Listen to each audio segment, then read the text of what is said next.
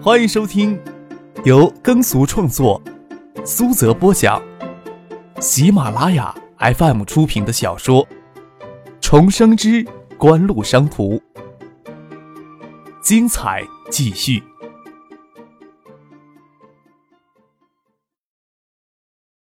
第三百六十六集。孙庆萌鄙视的笑了笑。拿手机与留在宿舍的同学联系，打着电话，人又趴到沙发上了。回过头来跟张克说：“那群畜生堵我们宿舍楼门口，有二三十人。”张克听到手机里有兴奋的尖叫，都是一群唯恐天下太和谐的人。问孙庆萌：“你们学校警卫处的人呢？都死翘翘了？”警卫处的人只敢拦着，不让他们闯进去。小事他们是报警了，可是这个片区的警察跟那个戴棒球帽的小子是认识的。就算将他们赶走，难道我以后还要绕着他们走？孙启萌问道。得，也是一个横着走路的主。孙启萌想着别人绕着他走。张可掏出手机，想这时候找谁处理合适？想要找王卫军出面，就算事情解决了，欠人家一个人情不说，指不定给人家背地里瞧不起。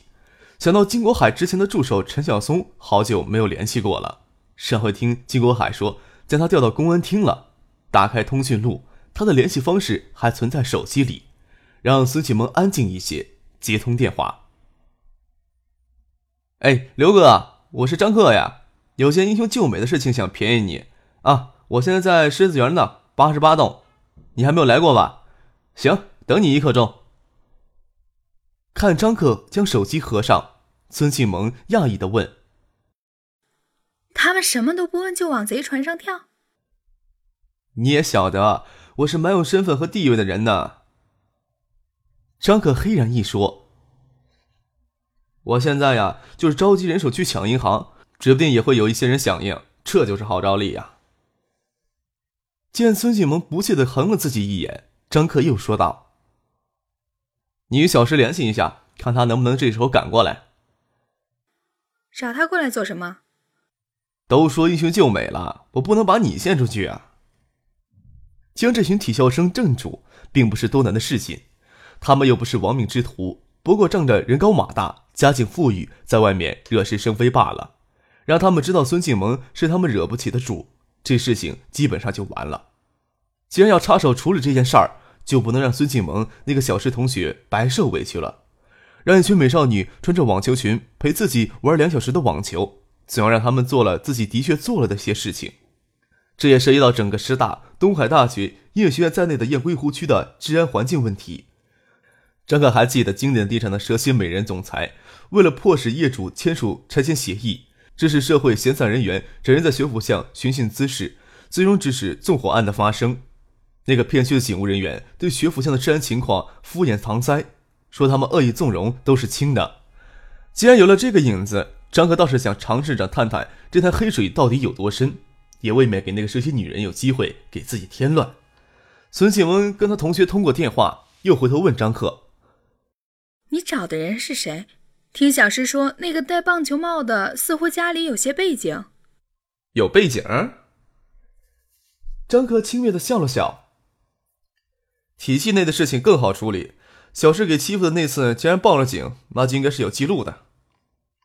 还去派出所做了笔录，但是办案的民警和两名联防队员听小石说了给占便宜的细节，嘻嘻哈哈说没有证据，他们不受理。陈晓松一刻钟之后开着警车来的，他不嫌张克找他事儿多，就怕张克没事儿将他给忘了。张克与陈晓松认识还是在九四年夏天唐学谦案例的翻案审理。金国海到海州挂职之后，他就通过关系将工作调到公安厅警卫处。偏巧金国海挂职锻炼结束后担任公安厅厅长一职，他算是又到老领导旗下做事儿，相当的滋润，也算是这件事少数知道张克底细的人之一。马海龙在陈晓松之后赶到了狮子园，才知道出了状况，问张克要不要从林业公司调两名保安过来。张克摇了摇头，不用。咱们又不是黑社会群殴，有陈哥在，什么事情都能摆平。音乐学院离这边近，但是小石要出宿舍到音乐学院北门打车，差不多等了半个小时才到。孙启萌倒是没有想到张克找来的人是公安厅警务督察处的。在小石来之前，孙启萌大概将情况说了一遍。小石坐车赶过来，一双漂亮的眼睛有些红肿，黑眼圈有些深，看来是受了很大的委屈。跑过来就将前几天在马兰街发生的事情详细的说了一遍，说着说着就梨花带雨的哭了起来，楚楚可怜，惹得陈晓松都手足无措。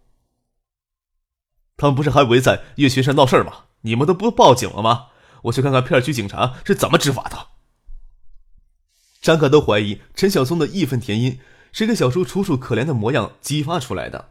他在公安厅也应该算是文职人员。不过话说回来，公安警务督察处对省内公安机关现场执法情况是有督察权的，去现场看看也是行的。车从音乐学院大门进去，就停在梅林北侧的广场上，那里离音乐学院女生宿舍楼还有一段距离。陈晓松穿着制服，将警棍拿在手里。张可拉过来一名经过的学生，问清楚情况。之前就留一辆警车开了过来，但是围在女生宿舍楼外的体校生，在警车来之前就两两三三的散开，也不离开。赶到的民警推说，这连普通的姿势扰乱都算不了，便要回去。还是学校领导出面将民警留了下来，准备一起开到围在女生宿舍楼前的体校生们。聚过来的体校生差不多有七八十个人。叫嚣着要将音乐学院打人的凶手交出来。后来又来了辆警车，听说是华东区公安局副局长过来调解，要求聚在音乐学院里的体校生散开，却帮那些体校生要求音乐学院将动手打人的学生开除。这也是音乐学院以体育学院的级别不够，音乐学院归省文化厅主管，体育学院归省体委主管，指使不动华东区的民警换成教育部主管的东海大学或者师大。发生这样的事件，早就迫使体育学院的领导出面将学生抓回去了，哪里需要调停呀？这就造成了体校生习惯性的到音乐学院来寻衅滋事儿。哼！张可鼻头冷哼了一声，对程晓松说：“他们敢朝咱们动手，你跟在后面过来是别手软啊！”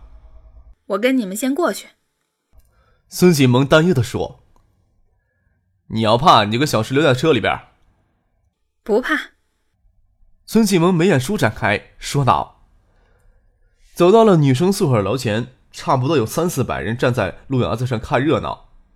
体校生都穿着运动服，大多人高马大，与乐学院的学生迥然不同。没看见那个棒球帽。两辆警车停在当中，两个民警站在车尾末端聊天，其他人给警车挡住。想必那个棒球帽也在警车的一侧。下午与棒球帽一起在万象溜冰场的一个体校生，看见张克与孙庆萌走过来。”大叫起来！那两个惹事的小逼他妈还竟敢走过来！他娘的，他没有堵在宿舍楼里边，根本就无视张可身边的马海龙与跟在后面穿警服、拿警棍的陈小松，叫嚣着：“打死那两个带蹭的！”五六个体校生跟他一起朝这边跑过来，他们还是怕张可他们看情形不对会跑掉。住手！不许打人！张可看着两个穿警服的民警装模作样的喊着，却没有过来要制止他们的意思，撇嘴冷笑。果然如此。孙启蒙看着六个人人高马大的体校生跑过来，心里呀还有些发虚，下意识的抓住了张克的手。张克感觉孙启蒙的手心有些潮，心想这小妮子总是有心虚的时候呀，拍了拍他的手背，将他的手掰开。等会儿马海龙在前面挡着，他也想活动一下呢。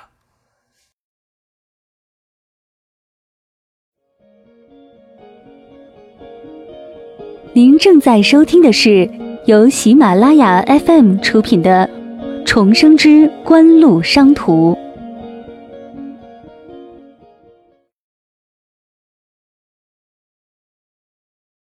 棒球帽给人扶过来，走到警车的末端，看到张克与孙庆萌，恶狠狠的大叫：“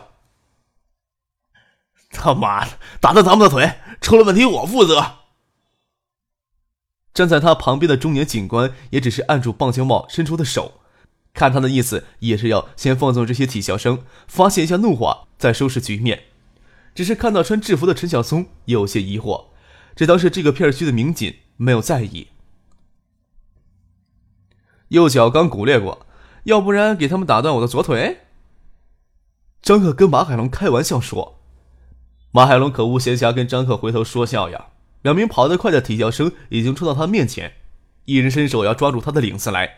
马海龙伸手扭出那人的虎口一掰，一脚飞踢另一人的侧胯。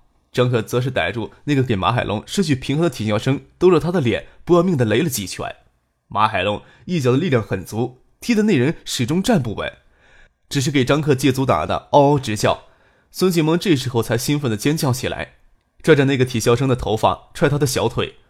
马海龙手里还有个给他扭着虎口、身子痛得矮下来的体校生，拿他往自己怀里一扯，捏着大拳头叫那人肩头一磕，就将那的胳膊打脱臼了，又将那人推着向前面冲过来的一名体校生撞了过去。住手！都给我住手啊！陈晓松这时候挥舞着警棍从后面冲上来。逮住冲过来第四名体校生，手脚警棍猛抽下去，后面还有两个人给马海龙一人接下来。这不过是发生在转眼之间的事情。宿舍楼前站着的音乐学院学生、体育学院的学生都看傻眼了。这时候，第五个体校生给马海龙踹中大腿内侧，腿一拐，跌出去好远，想站起来，大腿一软，没站起来。另一个人见其跳开，没敢冲上来跟马海龙动手。马海龙脚朝给撞到地上的第三名体校生踹过去。一脚踹了那人的尾脊骨，一嘴啃在草地里，也没有再站起来。让你们住手！为什么冲上来打人？陈小松挥着警棍，冲着倒在地上的五名体校生严厉的呵斥：“是他们啊！”那个给马海龙打脱臼的体校生伸出另一只手，指着马海龙，想说自己是被他打的，没有想到伸出手却给陈小松警棍往手背上狠狠的抽了一记。陈小松拿警棍指着那小子的脸：“给我老实坐好！”够了，够了！张克从后面抱住孙静萌，让他从狂暴的情绪当中安静下来。他在撵脚下那个小子的手指，把人搞残废了，毕竟不好收拾呀。体校生争强斗狠的不少，有丰富的打架经验也不少，但是哪见过马海龙的雷霆手段呀？将五名体校生打翻在地，不过是转眼间的事情。当初赵景荣的四个保镖一起上，也不过跟马海龙两败俱伤。马海龙之前还打翻过十多个到他家滋事的小混混呢。几十名体校生都围了过来，但是他们哪里再敢动手呀？也不是说他们很惧怕马海龙，毕竟好汉架不住人多。体校生打群架还是有很丰富的经验的，而是拿着警棍、穿着制服的陈小松，让他们同样心有余悸。有多少流氓敢当街打警察的呀？更不用说与还不算流氓的体校生了。都给我住手！中年警官先呵斥了一声，才走上前来，瞥看着陈小松肩上的警徽。三级警督，三级警督涵盖的职务很广，从资深科员到副处级副职都可能是三级警督。中年警官见陈小松年纪很轻，皱着眉头问：“你是哪个区的呀？”后面五个民警围过来，将聚在外围的体校生隔开。这时候才表现出要制止事件的样子。公安厅警务督察处的陈晓松将督察证件亮了出来。体育学院学生聚集音乐学院，滋事扰乱社会治安，东华区分局制止不力。督察处接到举报，我过来看一下，请出示你的证件，还有，请你解释刚才为什么你东华分局的民警为什么不制止这些体校生冲上来打人呀？那名中年警官微微一愣，眼睛扫过了孙静萌、张克，还有站在张克身边的马海龙，发现今天踢到铁板上了，然竟然搬出公安厅警务督察处的牌子来，笑着说：“哈哈，我是呀，东华分局的副局长吴爱军，证件就没有必要亮了吧？请你配合我们督察工作，出示你的证件。”陈晓松盯着吴爱军的脸，公事公办的口气，再次请他出示证件。看他脸上的笑意，一点点给阴沉的神色代替。就算建市的公安局局长站在这里，陈晓松都可以依照程序检查对方的证件。陈晓松当然不会做这么二百五的事情。对于一个区区华东区分局的副局长，陈晓松没有必要给他留情面。吴爱军呀，压着一肚子火，将证件掏出去递给陈晓松。陈晓松翻看了吴爱军的证件，说道：“吴爱军副局长，请解释一下刚才发生的事情。”要我解释什么呀？吴爱军皱着眉头，他一个正处级一警督的分局常务副局长，给一个三级警督的厅督察处科长当着部署的面板着脸质问教训，他的面子往哪儿搁？人都给你们打了，要我解释什么呀？还不是你身边的人先滋事生非，怎么会将事情闹这么大呀？我要求你们将他。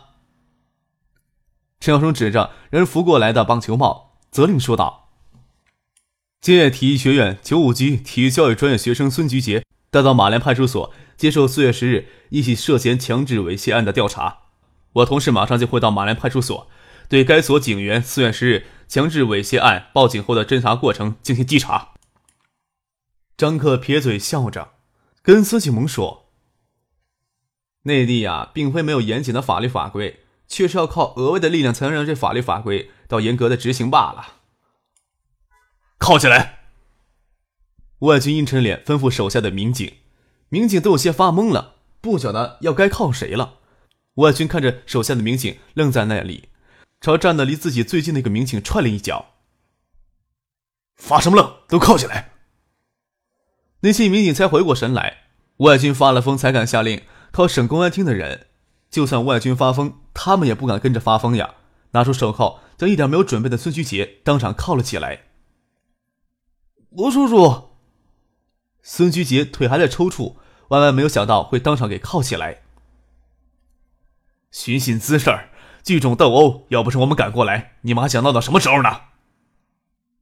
吴爱国翻脸不认人，厉声训斥道，又扭头指着给打翻在地的五名体校生：“学生不像学生，混混不像混混，都铐起来，一起带到马连派出所去。”马海龙帮那个给他打脱臼的体校生将胳膊接上。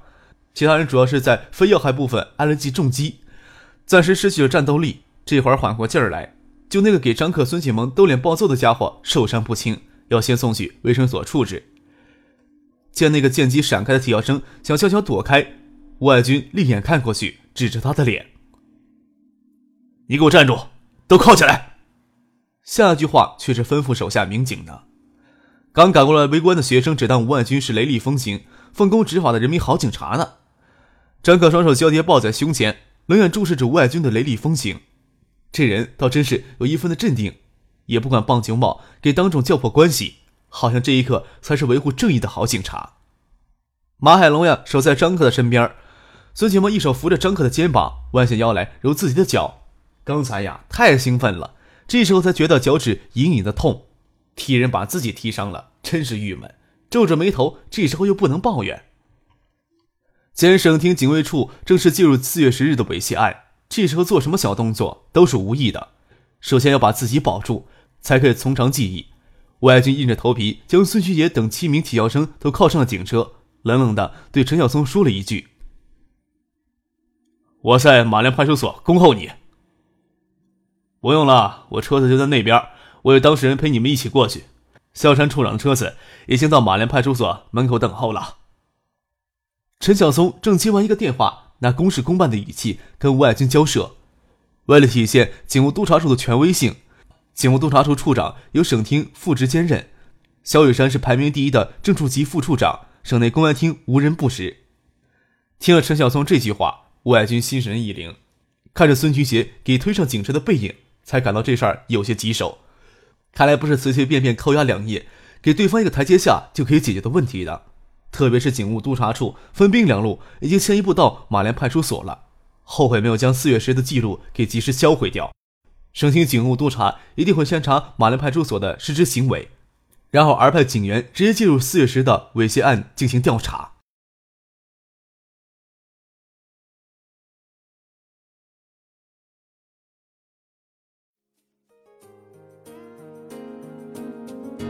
听众朋友。